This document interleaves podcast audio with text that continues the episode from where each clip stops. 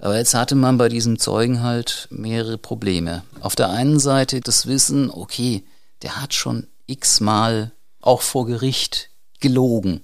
Da muss ich mich natürlich fragen, kann ich dem trauen?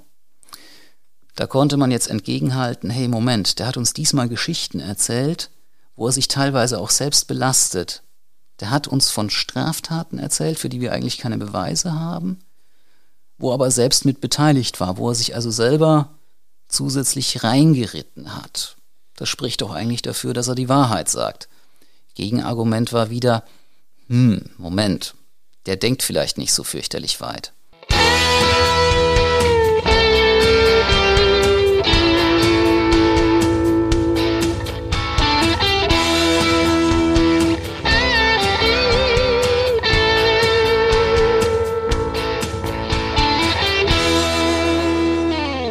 Liebe Zuhörerinnen und Zuhörer, herzlich willkommen zum Podcast Alles Böse. Mein Name ist Uwe Renners, ich bin stellvertretender Chefredakteur bei der Rheinpfalz. Mir gegenüber sitzt unser Mann für Alles Böse, Christoph Hemmelmann. Hallo Christoph. Hallo. Wir sind mittlerweile schon ein eingespieltes Team. Der Christoph sucht die meisten der Fälle raus und ja, daran sieht man auch, wie viele Jahre er sich schon mit dieser ganzen Thematik beschäftigt. Immer wieder interessant, mit welchen Dingen er kommt. Beim letzten Mal haben wir über Rocker gesprochen und da machen wir heute auch weiter, Christoph. Und zwar steigen wir ein mm, im Jahr 2013, der 26. August. Und da sind eine ganze Menge Polizisten unterwegs. Ja, es war ein Montag. Ich habe es gerade noch mal im Kalender nachgeguckt und ich sag mal, die Woche hat für einige Leute richtig mies angefangen.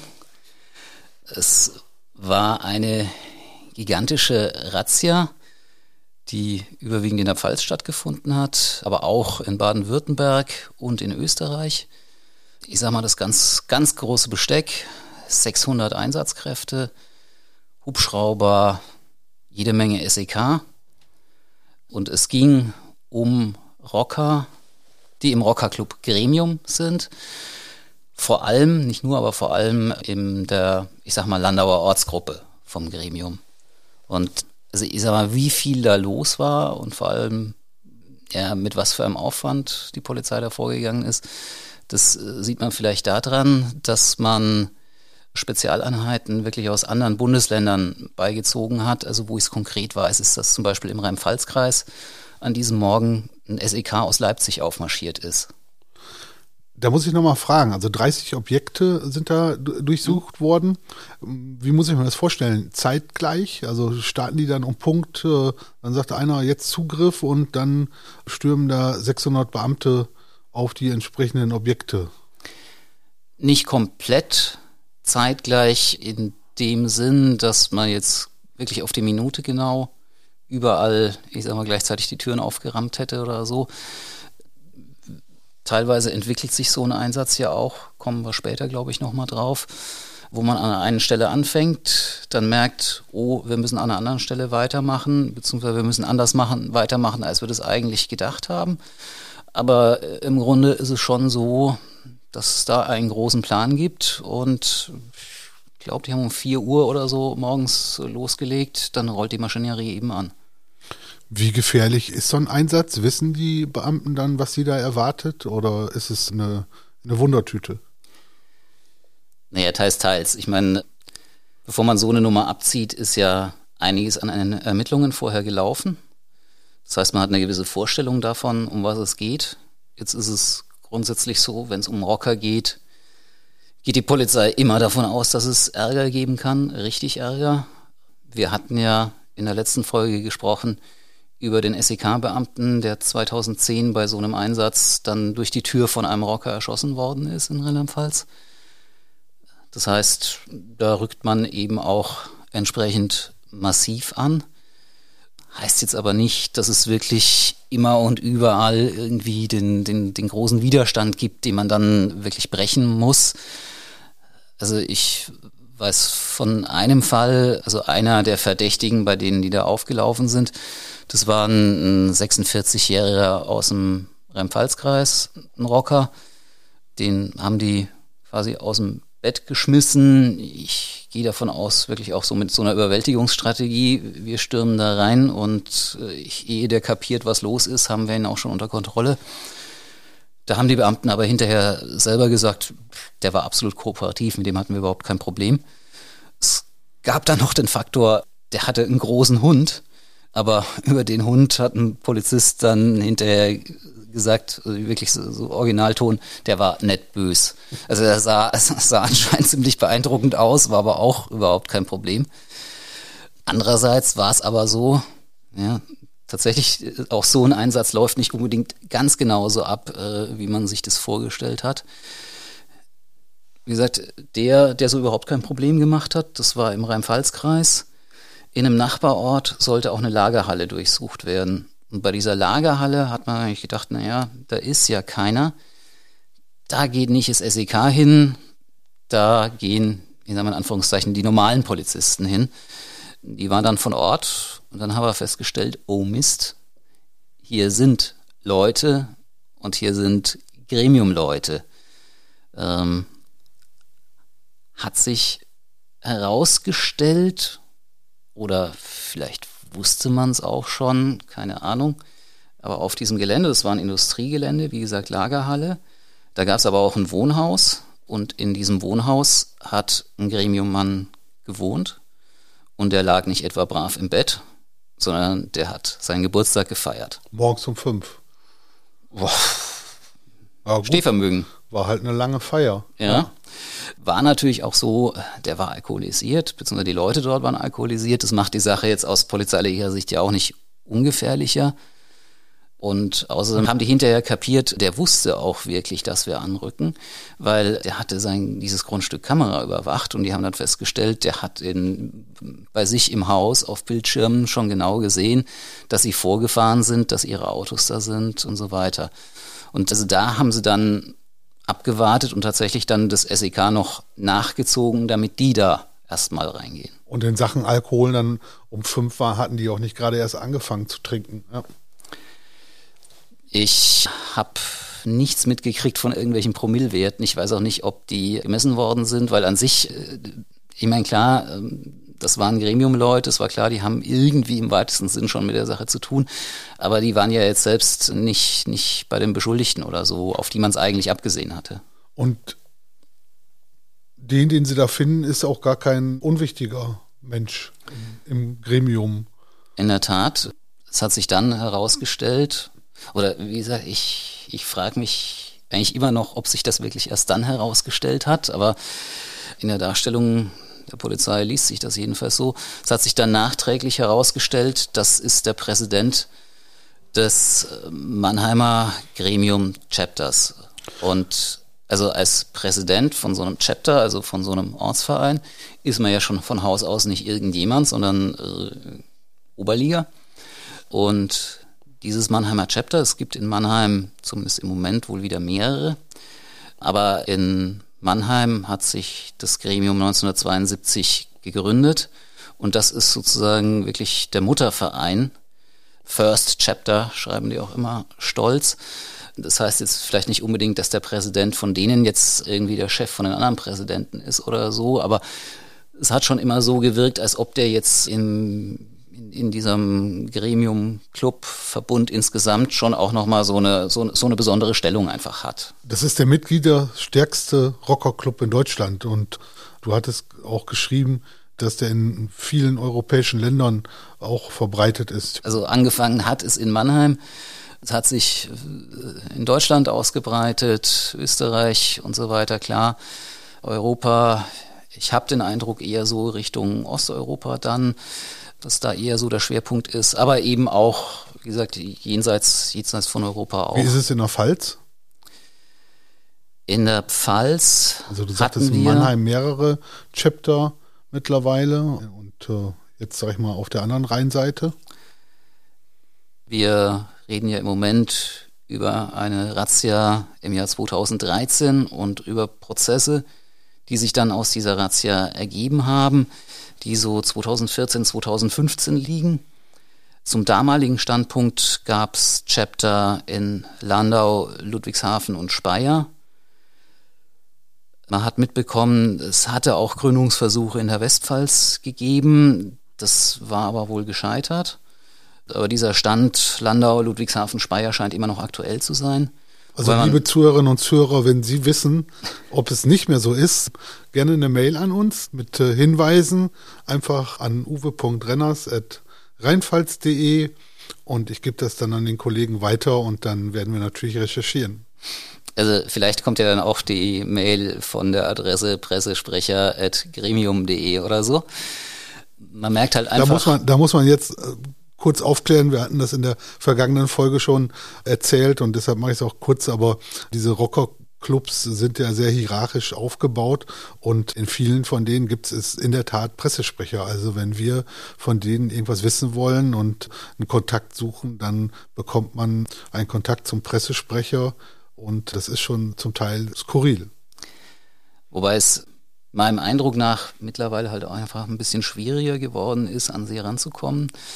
Wir hatten ja schon in der letzten Folge drüber gesprochen, gerade auch in Rheinland-Pfalz, aber natürlich auch in anderen Bundesländern, hat man von der Behördenseite hier in den letzten, ich sag mal, vor allem zehn Jahren doch massiv Druck auf diese äh, Vereine gemacht. Mit Verbotsverfahren, wir hatten es auch schon angesprochen, sie dürfen ihre Kutten nicht mehr in der Öffentlichkeit tragen. Ihnen werden systematisch die Waffen weggenommen, wenn sie legal welche haben. Das alles hat dazu geführt, dass sie sich natürlich auch stärker bedeckt zeigen. Also vor ein paar Jahren hat man auf ihren eigenen Internetseiten und so noch deutlich mehr gesehen, als man das heute tut.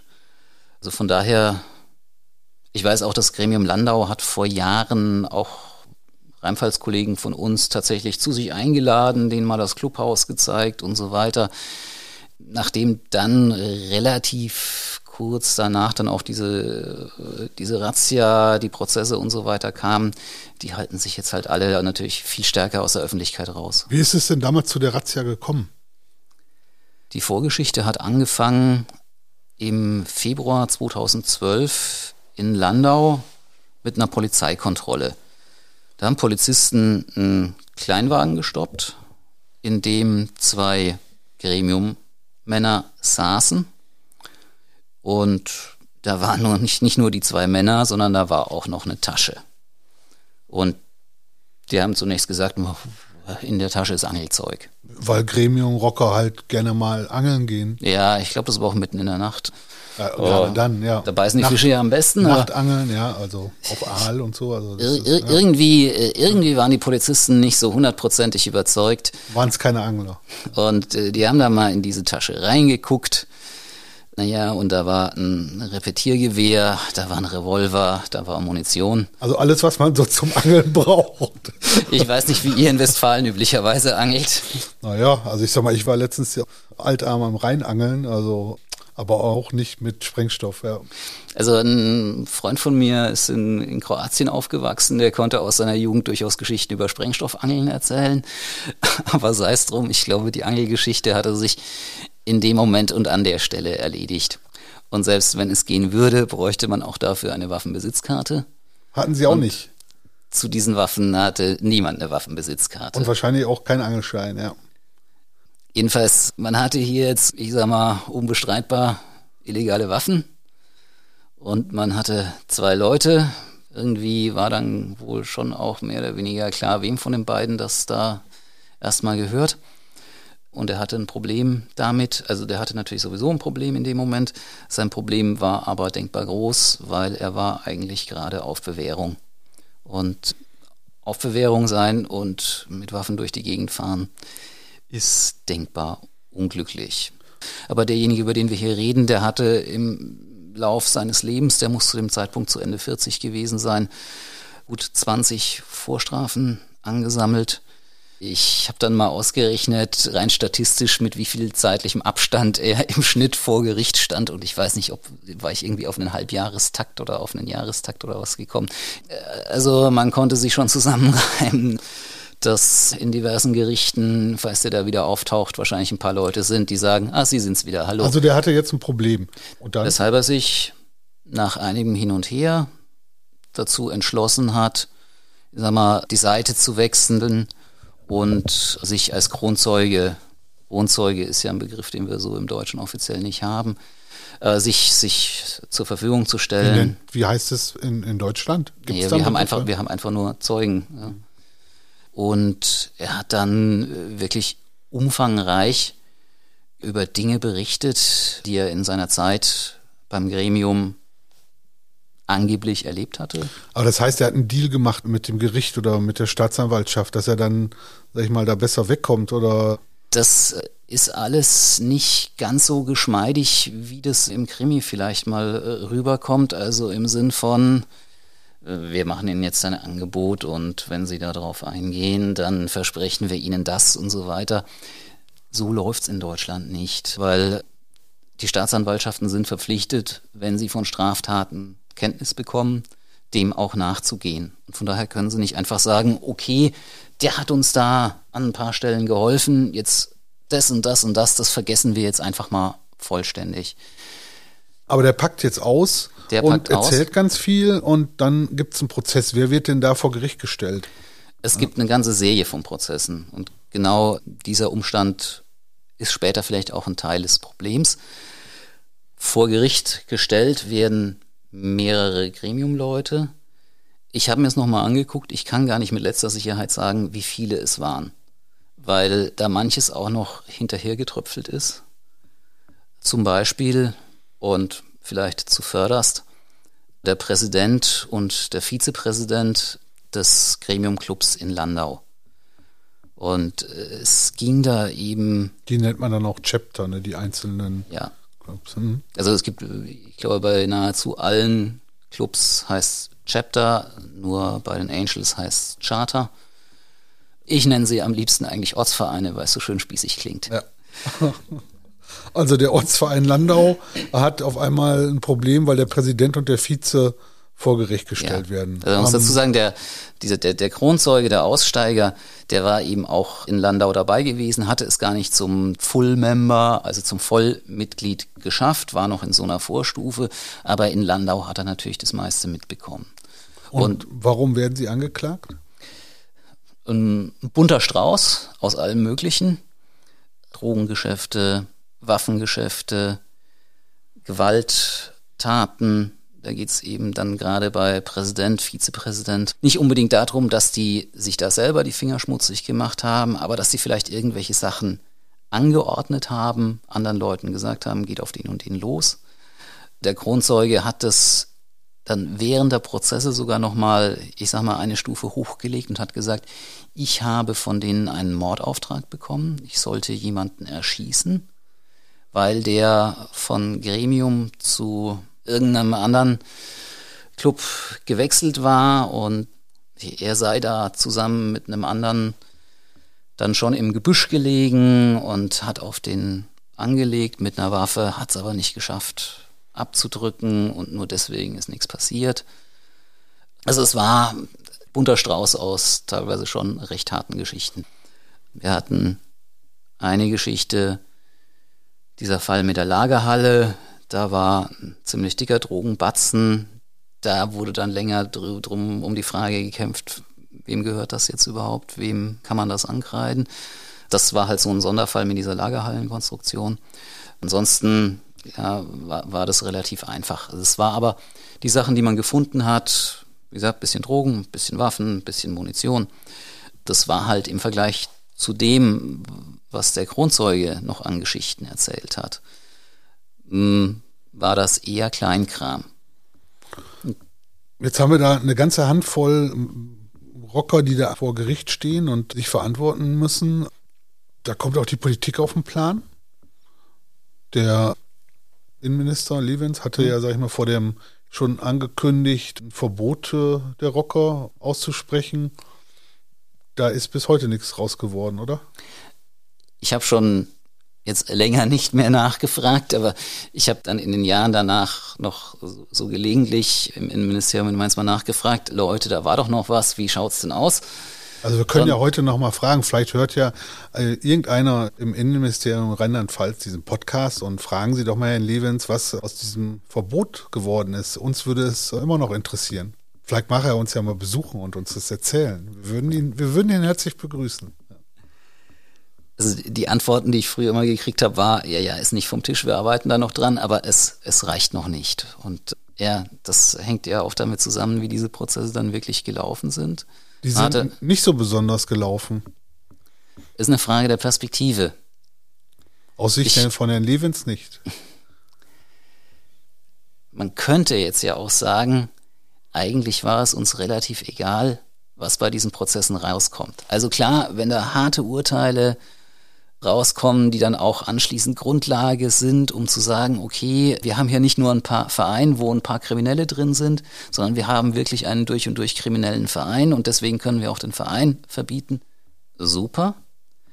Äh, wenn das nicht klappt, haben wir den Leuten zumindest jede Menge Ärger gemacht. Da sind einige lange in Untersuchungshaft gesessen. Die haben einen Reputationsschaden und, und so weiter und so fort. Die haben wir vielleicht nicht völlig abgeräumt, aber die haben wir doch eine ganze, ein ganzes Stück zurechtgestutzt, auch wenn sie in vielen Teilen freigesprochen worden sind. Das ist eine Überlegung, wo jetzt zum Beispiel eine Staatsanwaltschaft natürlich niemals sagen würde, ja, das sehen wir tatsächlich so, aber ja, ich meine, die Wirkung ist natürlich bis zum gewissen Grad so. Und die hatten doch auch diesen Kronzeugen. Ich meine, der in Deutschland nicht so genannt werden darf, aber wir nennen ihn jetzt einfach so. Ja. Also sie hatten auch diesen Kronzeugen, hat das überhaupt nichts bewirkt. Wie gesagt, wir hatten auf der einen Seite Sachbeweise, Dinge, die man gefunden hat, und die viel weitergehenden, ich nenne es jetzt einfach mal, und ich meine das wertneutral, Geschichten, die der Kronzeuge erzählt hat. Jetzt ist es ja durchaus möglich, dass Leute nur auf Grundlage von einer Zeugenaussage verurteilt werden. Mögen Juristen nie so besonders gern. Es gibt diesen Spruch, der schwächste Beweis, den man haben kann, ist der Zeugenbeweis, was allein schon damit anfängt, dass die menschliche Erinnerung was fürchterlich Schwieriges ist und ich sage, das fängt beim hundsordinären Unfall an wenn Zeugen sagen sollen, ob die Ampel rot oder grün war oder ob der geblinkt hat oder nicht und man hat drei Zeugen, dann hat man meistens vier verschiedene Antworten. Dieses Problem hatte man an der Stelle nicht, weil man hatte ja nur den einen.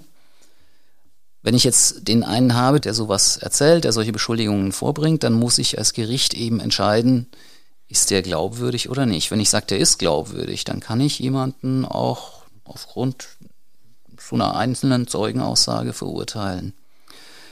Aber jetzt hatte man bei diesem Zeugen halt mehrere Probleme. Auf der einen Seite das Wissen, okay, der hat schon x-mal auch vor Gericht gelogen.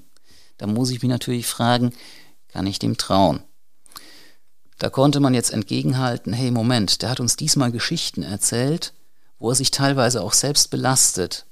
Der hat uns von Straftaten erzählt, für die wir eigentlich keine Beweise haben wo aber selbst mit beteiligt war, wo er sich also selber zusätzlich reingeritten hat. Das spricht doch eigentlich dafür, dass er die Wahrheit sagt. Gegenargument war wieder, hm, Moment, der denkt vielleicht nicht so fürchterlich weit.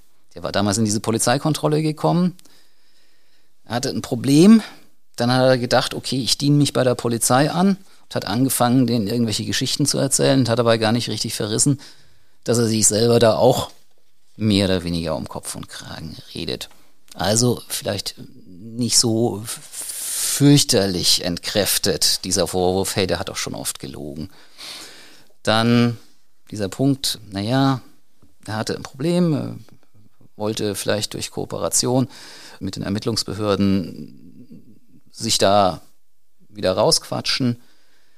Dann auch der Punkt, hm, wie ist denn eigentlich dem sein Verhältnis zu den anderen Gremiumleuten, über die er da spricht? Jetzt war es so, wir haben beim letzten Mal schon drüber gesprochen, wenn man in so einem Rockerclub anheuern will, dann ist man relativ lange erstmal auf einer niedrigen Hierarchiestufe und muss jede Menge Scheiß machen. Das kann niemand mehr auch mal auf die Nerven gehen. Vielleicht hat er irgendwann, war der sauer auf andere Leute, die ihn ständig irgendwelche blöden Aufträge gegeben haben. Dazu kam noch, der Mann ist Stotterer man hat auch manchmal gemerkt, okay, da haben sich andere über ihn lustig gemacht.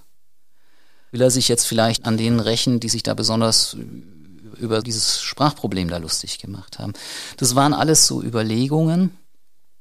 Und dann kam halt noch das Problem dazu. Er hat in mehreren Prozessen immer wieder die gleichen Geschichten jetzt als Zeuge aussagen müssen. Naja, und dann saßen da eben Anwälte, Verteidiger, die wussten, okay, es kommt jetzt darauf an, ob ihm das Gericht glaubt oder nicht.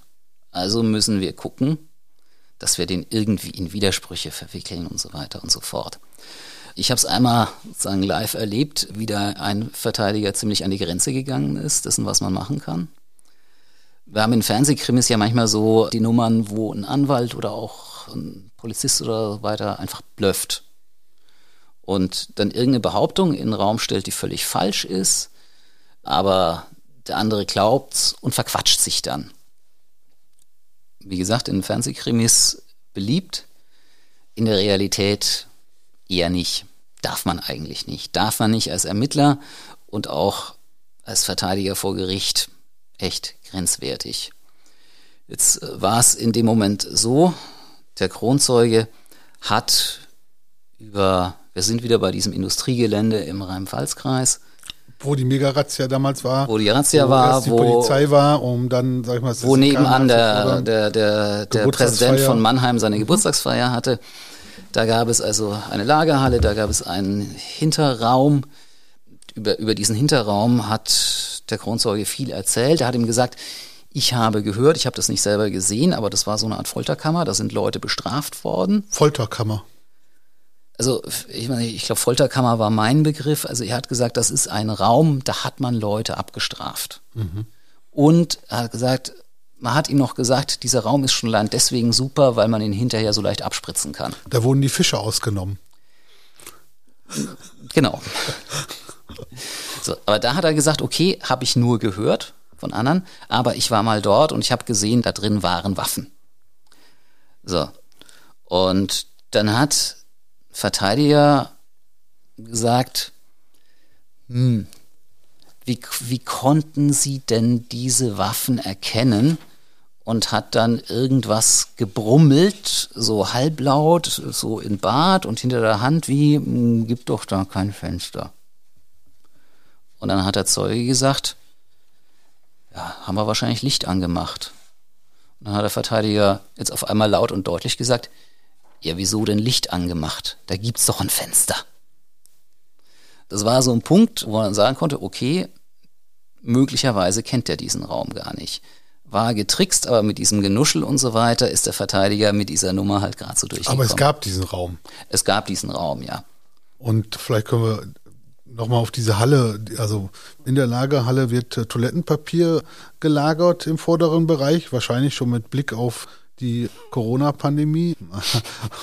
War einer sehr vorausschauend unterwegs, aber es gab halt noch mehrere Räume, unter anderem diesen und da ist, sag ich mal, bei der Razzia auch noch, da ja auch noch Dinge gefunden worden. Ja, der Raum war spannend. Also zunächst mal zum Toilettenpapier. Also ich weiß das, weil ich dann im Prozess, die haben damals die, die Aufnahmen gezeigt, die das SEK aus Leipzig gemacht hat, irgendwie mit Helmkamera oder so, als die dieses Ding dann gestürmt haben. Und die sind erstmal wirklich an Regalen voller Toilettenpapier vorbei. Das hatte aber mit dem Gremium eigentlich gar nichts zu tun, denn dieses Klopapierlager, das hat jemand anders genutzt. Und es gab dann aber noch ein Hinterzimmer und ein Hinterzimmer zum Hinterzimmer. Und diese beiden Räume hat das Gremium nutzen dürfen. Und die hatten dafür einen eigentlich auch zunächst mal völlig legalen Zweck. Die hatten einen Vertrag mit einer hessischen Brauerei. Und die durften deren Bier holen und umetikettieren zu Gremiumbier. Und dieses Gremiumbier dann auf eigene Rechnung verkaufen. Ich muss jetzt gerade an unsere Folge vom letzten Mal denken, an den Rockerclub, den das LKA da gegründet hat mit dem Namen Schnelles Helles. Also es, es, es scheint irgendwie, es kommt, also so ein paar Dinge wiederholen sich. Also äh, sag mal, dass, dass Rocker vielleicht einen gewissen Bezug zu Bier haben, ja. könnte jetzt nicht völlig aus der Luft gegriffen sein. Ist ja aber eigentlich auch okay. Okay, die haben die Dinger da umetikettiert? Die haben die Dinger umetikettiert.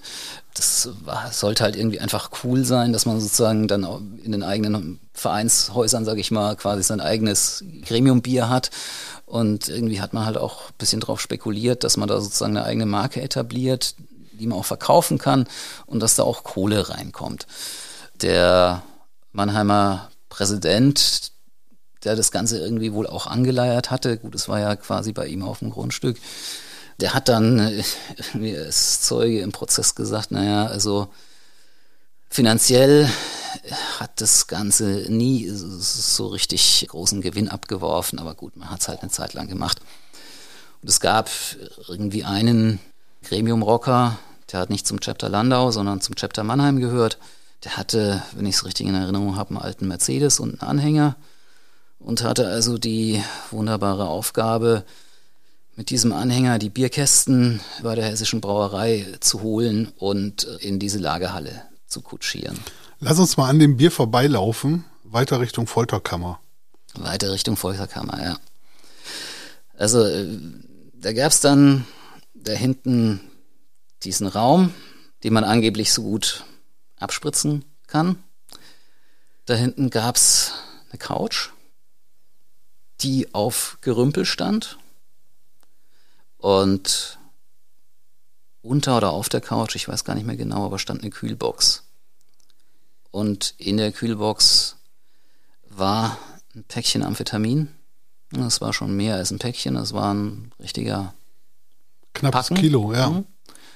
Da sind wir, sind wir in der Größenordnung. 1000 Euro. Das, ja, aber es wird auch halt strafrechtlich schon sehr unangenehm, wenn, wenn einem nachgewiesen wird, dass man so, so viel besessen hat. Und es gab noch eine etwas merkwürdige Konstruktion. Da war eine Tür, die hat wohl ursprünglich mal ins Freie einfach wieder auf das Gelände geführt. Die war aber zu so einer Art Verschlag umgebaut und so auf halber Höhe in der Mitte war quer noch ein Brett. Und gesagt, der, der Kronzeuge hatte ja gesagt, ich habe da hinten drin Waffen gesehen. Und die Polizei hat sich das angeguckt und hat gedacht, naja, das sieht auch genauso aus, als hätte man da Gewehre reingestellt und die, mit diesem Brett sozusagen eine Art Halterung dafür gehabt. Und dann haben die das Ding auch noch von einem Sprengstoffhund untersuchen lassen und der hat in dieser Ecke wohl ziemlich begeistert rumgeschnüffelt. Aber da war nichts mehr. Da waren keine Waffen, nichts. Also nur die Geschichte vom Kronzeugen, dass er da mal Waffen gesehen hat und der Sprengstoffhund, der diesen Verdacht vielleicht ein bisschen genähert hat, aber nichts Konkretes.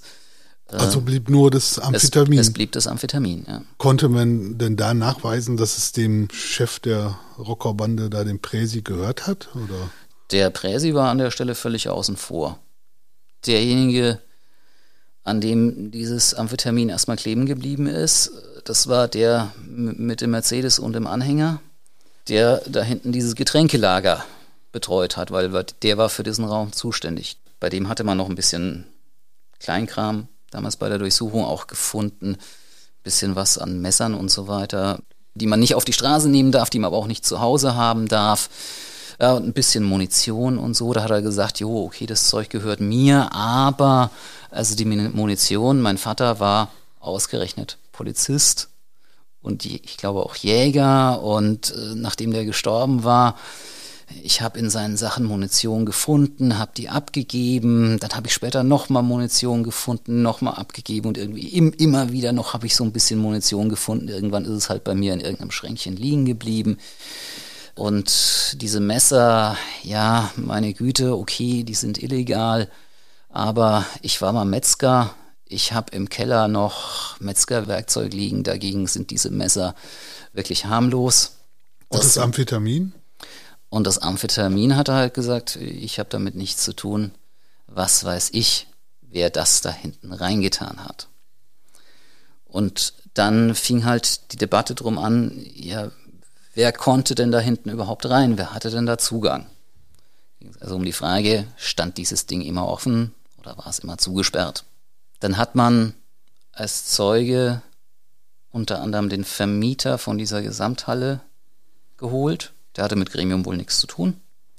Der hat auch zum Beispiel gesagt, dieser mutmaßliche Waffenschrank, dieser Verschlag da in der Tür, nee, also die haben nicht die Gremium-Leute eingebaut, das haben schon die Vormieter gemacht. Wahrscheinlich, weil es immer so gezogen hat durch die Tür und dann haben sie sie zugemacht, keine Ahnung. Also jedenfalls war nicht Gremium.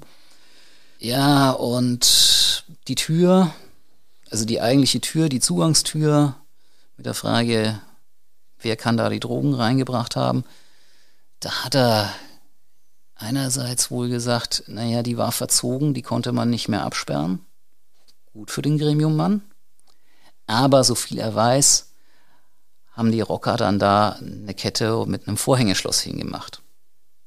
Schlecht für einen Gremiummann, weil das heißt ja dann wieder, okay, da kann nicht jeder rein.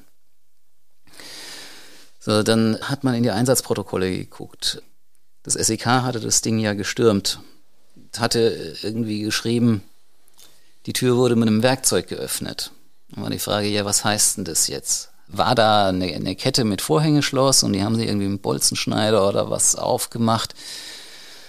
war aus den Unterlagen irgendwie nicht so richtig zu klären. Und es ging alles hin und her. Als Zeuge hätte man da wohl jemanden vom SEK in Leipzig gebraucht. Es ist aber so, dass SEK-Leute unter Umständen von ihren Dienstherren gar nicht als Zeugen bereitgestellt werden, dass also in dem Fall vielleicht das sächsische Innenministerium möglicherweise gesagt hätte, nee, der kriegt keine Aussagebenehmigung, sorry, den kriegt er nicht. So, so ging das ein bisschen hin und her und dann kam am Ende ein Ermittler vom LKA Rheinland-Pfalz, der diese ganze Gremium-Ermittlung auch so federführend verantwortet hatte, bei dem die ganzen Fäden zusammengelaufen waren. Und der hat dann gesagt, ich habe da noch was gefunden. Äh, normalerweise ist es ja so, eigentlich die Polizei schließt ihre Ermittlungen ab, wertet die aus, reicht das Zeug rüber an die Staatsanwaltschaft und dann steht das für den Prozess zur Verfügung. Da sollte eigentlich nichts mehr nachtröpfeln. Ja, jetzt war es aber so. Also er hat gesagt, er hat sich dann auch in Vorbereitung auf die Zeugenaussage und so weiter, er hat sich die ganzen Sachen nochmal angeguckt und hat dann entdeckt auf Fotos, die man damals gemacht hatte, in dieser Kühlbox mit dem Amphetamin, da war noch was, nämlich eine Art Notizbuch. Und das ist damals äh, irgendwie als Asservat eingetütet worden, hat sich aber niemand mehr drum gekümmert. Notizbuch, ja mai, aber er hat sich jetzt nochmal rausgeholt, hat sich's angeguckt. Und er hat festgestellt, hm, da übt jemand Englisch, Englisch schreiben. So. Und zu diesen Übungen gehört auch, dass diese Person sich auf Englisch da schriftlich selber vorstellt. My name is Christoph Hemmelmann.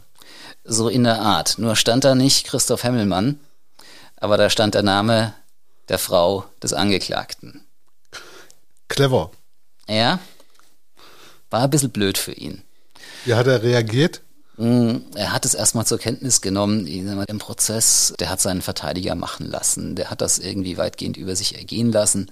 Ich weiß einmal, da ging es um die Frage, da war seine Frau als Zuschauerin im Gerichtssaal und die ist dann hinterher zu ihm hin und hat die Justizbeamten gefragt, ob sie ihn mal umarmen darf. Und dann hat, haben die Justizbeamten gesagt, hier muss die Staatsanwältin entscheiden. Und die Staatsanwältin hat gesagt, ja, okay. Einmal so ein bisschen umarmen ist okay. Und dann durfte sie ihn umarmen und dann hat er sich hinterher wirklich nett und mit freundlichen Lächeln bei der Staatsanwältin dafür bedankt, dass sie jetzt so großzügig war. Also ich habe in meiner Berichterstattung halt versucht, jetzt nicht nur auf diese Ebene zu gehen, was wird da jetzt strafrechtlich verhandelt, um was geht's da, sondern auch ein bisschen zu beschreiben, mit was für Leuten haben wir es da zu tun? Wie, einfach auch unseren Lesern so, so ein bisschen ein Gefühl zu vermitteln, mit was für einer Szene, mit was für einer Subkultur haben wir es eigentlich zu tun. Und ich habe da, mein, die sind halt in einer Art und Weise da auch aufgetreten, zum Teil, vielleicht das schöne alte deutsche Wort, ungehobelt. Und ich erinnere mich, dass mal an einem Verhandlungstag einer hinter mir saß, der hat ständig den Rotz hochgezogen. Sehr laut hörbar. Das habe ich so in einer atmosphärischen Beschreibung auch mal mit einfließen lassen, solche Sachen. Und Ich glaube, dass man über die strafrechtliche Seite berichtet hat, das war für sie ja noch in Ordnung. Aber das, das hat sie echt gestört. Und dann bekam ich irgendwann mal einen Anruf von einem Anwalt, einem Verteidiger, der also mir dargelegt hat, dass also jetzt wie ich sein Auftreten da vor Gericht beschrieben hätte, das gehe also gar nicht und er sei ja ein Organ der Rechtspflege, was stimmt. Und deswegen dürfe man über ihn nicht einfach schreiben wie über jeden anderen, was nicht stimmt. Und also so ein bisschen dieses, also passen Sie mal schön auf, sonst kriegen Sie rechtlichen Ärger. Gut, sowas nimmt man zur Kenntnis. Ich meine, damit leben wir relativ ja. häufig, dass man uns versucht, bei bestimmten Recherchen auch unter Druck zu setzen. Ja. Das ist, sage ich mal, für, für einen Gerichtsreporter, für jemanden, der, sage ich mal, mit sich mit Kriminalität beschäftigt und in dem Bereich auch recherchiert. Also, sage ich mal, das kann bei, bei irgendwelchen Wirtschaftsgeschichten oder so auch vorkommen, ja. dass da Leute einfach ein Interesse haben, dass man nicht so über sie schreibt und die dann noch versuchen, Druck auszuüben. Also sind wir als Journalisten gewohnt, müssen wir mit umgehen. Klar. Ja. Das nächste Erlebnis war dann, das, das war dann wieder so eine Szene unten draußen auf der Straße. Ich gehe da, ist wieder so ein Grüppchen, unterhält sich, auf einmal dreht sich einer rum, sag noch, da ist er ja. Und dann kam dieser Ruf rüber, ziemlich genau dieser Wortlaut, nochmal und Brett zur Not im Gerichtssaal. Danach habe ich mal drüber nachgedacht, wie man jetzt damit umzugehen hat, wie man das einzuordnen hat. Hab dann meine Chefredaktion gefragt. Ich meine, wir kamen dann überein, okay, ich informiere die Polizei darüber und dann fragen wir mal die Polizei, was davon zu halten ist. Die Polizei hat dann gesagt, okay, irgendwie, ich glaube, per Mail oder so, beschreiben Sie uns das nochmal, geben Sie es rein. Und dann kurz darauf kam die Rückmeldung, Herr Hemmelmann, wir hätten Sie gerne mal bei uns Gefährdungsanalyse. Und dann bin ich nach ein paar Tagen eben da zum vereinbarten Termin zur Polizei saßen dann zwei Beamte. Einer, der in Frankenthal, da ich sag mal operativ für die Sicherheit im Gericht verantwortlich war, und einer aus dem Polizeipräsidium, der hier so Dinge wie organisierte Kriminalität und eben auch Rocker und so weiter als Ermittler beobachtet. Äh, und mit denen habe ich das dann eben nochmal durchgesprochen. Die haben mir dann gesagt, was eigentlich klar war, okay, das eine Bedrohung im strafrechtlichen Sinn ist es mit dem Brett jetzt nicht. Die haben nicht gesagt, ich steche dich ab oder so, dann wäre es vielleicht was anderes. Es ist natürlich schon ein Signal, so wie wir die einschätzen, die werden jetzt nicht versuchen, dich systematisch irgendwo aufzuspüren und die Ärger zu machen oder sonst irgendwas. Aber da vor Ort, da sollten wir vielleicht schon ein bisschen aufpassen. Und wir als Polizei, wir werden aufpassen. Und es war dann auch wirklich so, das habe ich später dann im Gerichtssaal gemerkt, jeder von den vielen Polizisten, die da waren, die wussten, wer ich bin und was da, was da vorher passiert ist und den Rest vom Prozess haben wir, sage ich mal, ruhig rumgekriegt. Also dem Christoph geht's gut. Ja. Es ist auch nie was passiert, toi toi toi. Aber er war am Ende der Einzige, der wirklich keine Bewährungsstrafe, sondern eine Strafe bekommen hat. Er hat dann zwar noch gesagt, ja, also das stimmt, das Notizbuch ist von seiner Frau. Hat dann auch gesagt, ja, die Kühlbox ist von mir. Der war hauptberuflich irgendwie Lastwagenfahrer, hat gesagt, ich hatte die im Lastwagen und dann habe ich mir irgendwann eine elektrische Kühlbox gekauft und habe die da hinten reingeschmissen und aber das Amphetamin hat trotzdem jemand anders hinten rein.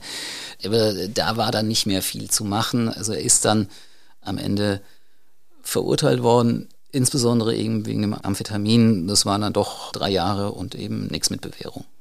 Ja, und die anderen, von denen wir vorhin gesprochen haben, die anderen Prozesse, die da geführt wurden, da sind alles am Ende Bewährungsstrafen rausgekommen oder ja. Freispruch. Also Freispruch zumindest für Teilaspekte und Bewährungsstrafen, wie gesagt, zum Beispiel diese kleineren Waffen und Drogenfunde, aber alles, wo man nur auf die Aussage des Kronzeugen hätte bauen können. Das ist dann eben. Der sich nicht mit Ruhm bekleckert hat dann am Ende. Wie ist es ich, denn für den weitergegangen? Also ich, ich möchte ihn ja fast ein bisschen verteidigen, weil der hatte es echt nicht leicht. Also ich habe vorhin schon erzählt, zum Beispiel hier dieser äh, Trick von dem Verteidiger. Und die Justiz stand am Anfang vor einer Grundentscheidung. Machen wir einen Riesenprozess, was man zum Beispiel, das war sogar nachher, mit den Hells Angels in Bonn gemacht hat, beziehungsweise in Koblenz, dann hat man so und so viele Angeklagte.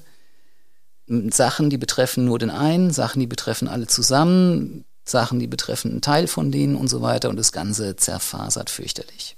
Also ja. hat die Staatsanwaltschaft gesagt, nee, okay, wir machen lieber einzelne Prozesse, jeder Angeklagte ein Prozess. Ergebnis ist aber, dass so jemand wie der Kronzeuge durch x Prozesse tingelt und da immer wieder die gleichen Geschichten erzählen muss. Und das ist eigentlich völlig normal. Zumal, immer muss man jetzt auch sehen, der ist da jedes Mal mit Personenschutz aufgefahren, ja, also drei äh, Polizisten in Zivil, aber wo du wirklich gesehen hast, dass unter den Zivilklamotten das große Arsenal war. Das ist ja schon keine besonders angenehme Situation, wenn die Gremiumleute, die man gerade verpfeift, ja sozusagen auch noch im Zuschauerraum hinten sitzen.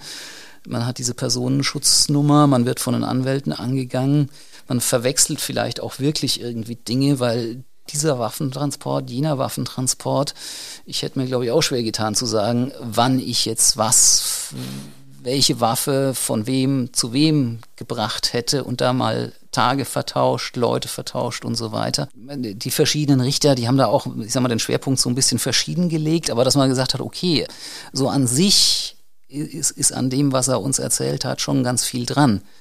Das äh, war schon ein Eindruck, der aus den Prozessen auch rausgekommen ist. Es reicht nur nicht, um sie jetzt wirklich einzelnen Angeklagten zuzuordnen und zu sagen, du warst daran beteiligt. Spannende Geschichte. Diesmal waren wir zweimal im Rocker-Milieu unterwegs. Ja, vielleicht kriegen wir ein paar Hinweise, ob sich in der Szene noch was tut hier in der Pfalz. Ich glaube, du wärst durchaus bereit, das Thema nochmal anzupacken. Ansonsten vielen Dank fürs Zuhören. Vielen Dank, Christoph, für diesen Einblick in, in eine Szene, die für den normalen Menschen ja doch irgendwie ziemlich weit weg ist. Ja, auch wenn man vielleicht mal so ein Motorrad vor sich sieht oder so, aber was da wirklich hinter den Kulissen passiert, ist ja eine Blackbox für die meisten. Also ich glaube, das war ganz spannend. Ich fand es sehr spannend. Vielen Dank und ja, wir freuen uns auf die nächste Folge. Bis dann.